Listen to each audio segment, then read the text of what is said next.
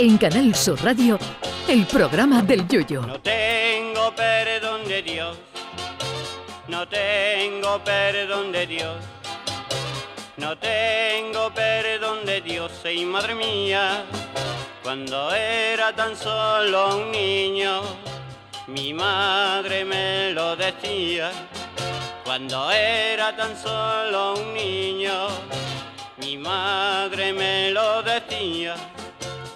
No tengo perdón de Dios, no tengo perdón de Dios, no tengo perdón de Dios. Perdóneme usted, madre mía. Desde los inicios de la humanidad hay gente que se ha dedicado a estafar al prójimo. Dicen que cuando se inauguró el primer hotel atlántico en Cádiz en el año 1929, a su inauguración acudió el rey Alfonso XIII, que se interesó por el modo de vida de los gaditanos. El rey le preguntó al alcalde, ¿y aquí en Cádiz, alcalde, de qué vive la gente? Dice la leyenda que el alcalde le contestó sobre un mapa, Majestad, si usted divide la ciudad en dos partes con esta línea, esta parte vive de darle coba a la otra media. Al principio de los tiempos la coba se daba, por ejemplo, con cosas como el caballo de Troya. Más adelante la gente le daba coba al otro con el timo de la estampita o el de la mancha en la chaqueta cuando estabas en el cajero del banco. Luego la cosa evolucionó y con la llegada de las redes sociales llegaron los, los timos por internet como el de aquel señor africano que tenía 350 millones de dólares para dar en herencia y casualmente te había elegido a ti, mira tú qué suerte, para donártelos, pero tenías que devolverle el correo y hacerle un pequeño ingreso a él para el PPD. Luego también estaba el timo de las chicas rusas que se querían casar contigo, aunque tú tuvieras toda la cara de Mick Jagger comiendo boquerón en vinagre fuerte de aliño. Pero a la tía Tatiana Smetova le había caído tú muy bien y quería formar una familia contigo cambiando el frío de Moscú por la humedad de Cádiz. Lógicamente ellas te pedían un dinerito para arreglar el papeleo con los hijos de Putin y cuando tú que estabas prendado de aquella belleza moscovita le mandabas los mil euros necesarios para tal menester, el apellido de la rusa cambiaba misteriosamente de Smetova a Ketedoikova y desaparecía la rusa y el dinero.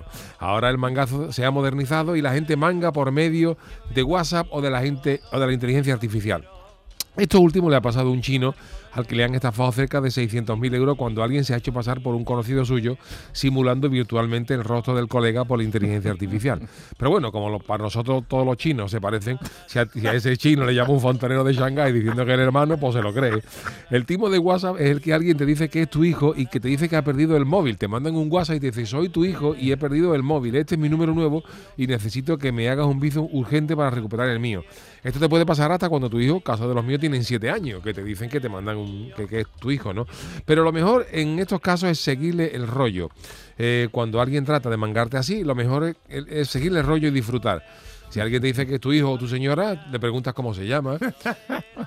Sí, cariño, enseguida, pero tú cómo te llamas? O le preguntas, oye, ¿quién marcó el gol del Cádiz ayer en el minuto 70 y algo? O, por favor, cántame el estribillo de, los piratas de Martínez Ares y verás tú el colega cómo flipa en colores. Otra cosa muy gorda cuando te dicen que tú tienes la cuenta del BBVA bloqueada y necesitan tu clave cuando tu banco, por ejemplo, en realidad es la Caixa o Unicaja. En fin, señores, que desconfíen de todo el mundo menos del Chano, que ese da coba pero va por derecho.